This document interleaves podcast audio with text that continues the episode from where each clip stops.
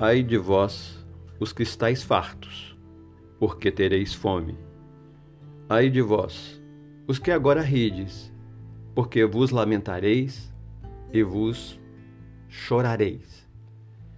Desafiador a interpretação do versículo, e necessário se faz que tiremos o espírito da letra para entender o que Jesus queria trazer para nós com tal fala.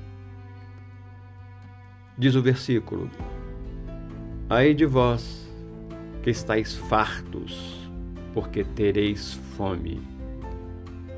Quem tudo tem agora e não lhe dá valor, precisa tudo perder para valorizar. Ou seja, só damos valor a duas coisas: aquilo que não temos e aquilo que perdemos. Por nos encontrarmos no mundo de provas e expiações, só apreciamos muita coisa depois que a perdemos. E o problema não é do mundo. O problema é nosso, que é consequência das nossas imperfeições. Muitos só irão dar valor à saúde do corpo físico quando o perderem. Só irão dar valor ao emprego quando ficar desempregado. Espiritualmente, concebida a afirmativa, porque Jesus veio para as coisas espirituais, será sempre lamentável para alguém admitir-se farto, com seu celeiro repleto, uma vez que perceberá, no devido tempo, que por julgar possuir, deixou de conquistar padrões de sustentação de seu espírito infeliz. Constatará que tudo que arregimentou pouco ou nada significa diante dos reservatórios inesgotáveis do plano maior. E continua o versículo: Ai de vós que agora rides. Rir não é o problema rir é também salutar. Precisamos, contudo, ver quando, como e por que rimos.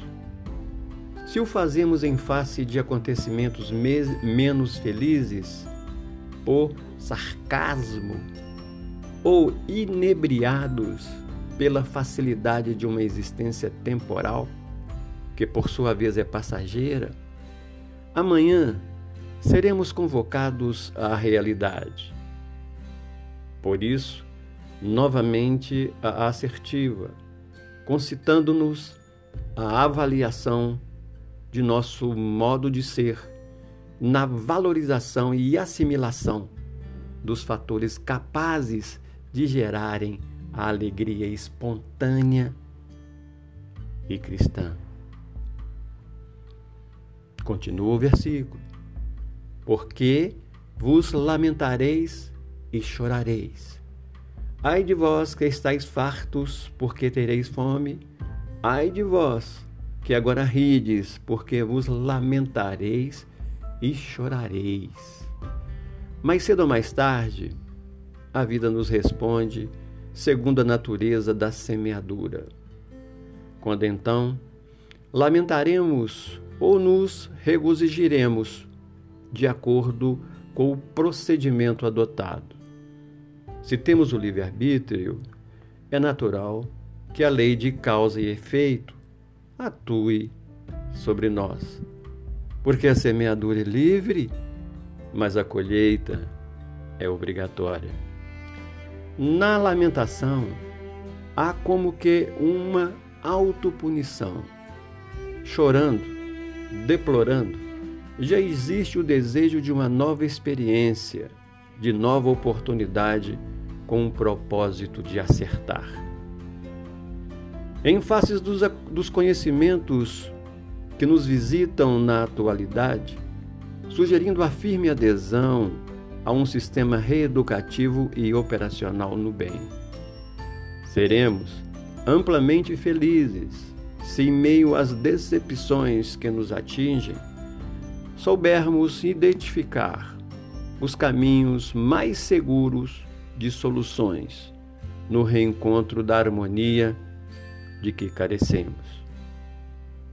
Realizar sempre o exame de consciência é providência útil para vermos como temos vivido e, se necessário, passarmos a viver de modo a não termos do que nos lamentar. Que possamos meditar sobre este versículo.